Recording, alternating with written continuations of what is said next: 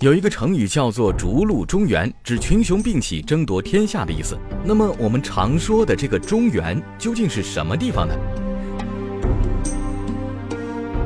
广义的中原啊，是指黄河中下游地区，这里是中华文明的发源地，也是中华民族的摇篮。据现代汉语词典解释，中原指的是黄河中下游一带，主要包括河南大部、山东西部。陕西东部及河北、山西的南部地区，相对于广义的中原来说，狭义的中原主要指河南一带。河南位于黄河下游，人类很早就在此活动繁衍，后来又有多家王朝在此建都。建都历史比较长的地方有洛阳和开封。中国古代是农耕社会，河南一带沃野千里，土地肥沃，适合耕作。有一句话叫做“得中原者得天下”。可见中原的地理位置关键呢。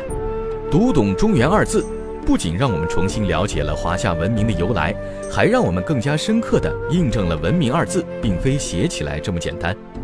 现在一切的景象，若没有几千年前我们未知的中原的崛起、文明的创造，这一切将根本不会出现。中原不仅是活跃在武侠小说中的文字，而是更应深刻烙印在我们心中的文明。